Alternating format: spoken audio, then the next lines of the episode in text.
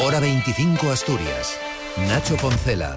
Última vuelta informativa Asturias en este viernes en el que el operativo desplegado desde lunes en toda la franja asturiana ya ha recogido en las playas en torno a 3,5 kilos de microplásticos. Es una llegada de manera muy limitada, como señalaba desde el gobierno el presidente del Principado, quien hace hincapié en la importancia del paso a nivel 2 de emergencia realizado hace unos días. El paso a la fase 2 nos ha permitido movilizar más recursos y estamos hablando de en torno a 200 personas trabajando en el terreno, vigilancia exhaustiva más importante en los 65 arenales más mayores, nos permite estar localizando y actuando in situ. El Gobierno de España ya ha aprobado una ayuda de emergencia de 600.000 euros y nosotros vamos a reforzarla con otra ayuda de emergencia de 400.000. Es decir, un gobierno que actúa. Sobre esta crisis, el secretario de Estado de Medio Ambiente, el asturiano Hugo Morán, ha calificado de impecable la respuesta de coordinación entre el Gobierno de España, el Ejecutivo asturiano y los ayuntamientos de la comunidad y ha explicado que a corto y medio plazo conoceremos si puede haber algún efecto de estos microplásticos en la cadena trófica. En el caso de, de esta comunidad autónoma y a medida que va pasando los días creo que podemos estar en condiciones de asegurarlo con carácter general, eh, se ha conseguido dar una respuesta que pasa del modelo de improvisación en el cual este país tuvo que eh, gestionar una catástrofe como la del Prestige a un modelo de protocolos perfectamente alineados. Además, hoy Asturias terminó 2023 con una tasa de IPC dos puntos por debajo de la media nacional, un 2,9% respecto a hace un año. La mayor subida de los precios durante el año pasado se experimentó en los grupos de alimentación, seguido de restaurantes y hoteles y transporte. Por el contrario, la mayor,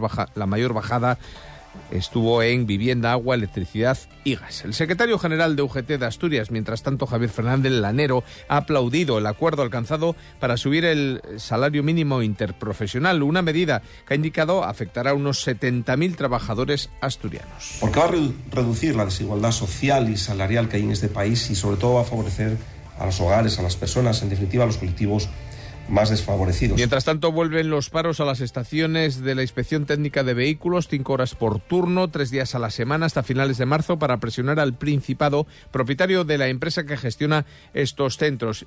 Mientras los representantes de la plantilla niegan falta de voluntad negociadora, los usuarios se mueven entre la inquietud y el hartazgo porque la pegatina es obligatoria para poder circular. Compré hoy, entonces no tengo otro remedio que hacerlo. Si no me van a multar, entonces me tengo que pasar. Y la verdad que es muy desagradable por, por la escuela. Hay más noticias. La Universidad de Oviedo lidera el proyecto europeo Culturality que va a destinar casi 3 millones de euros de su presupuesto al estudio de las zonas rurales y a la posible implementación de acciones y actividades que puedan dinamizarlas. El rector universitario es Ignacio Villaverde. Tiene como objetivo fundamental la mejora eh, de las zonas rurales, sobre todo las zonas rurales más, remotas eh, eh, y de todos los retos que en la actualidad supone precisamente una una vida rural y un mundo rural que parece que poco a poco va desapareciendo, se va vaciando.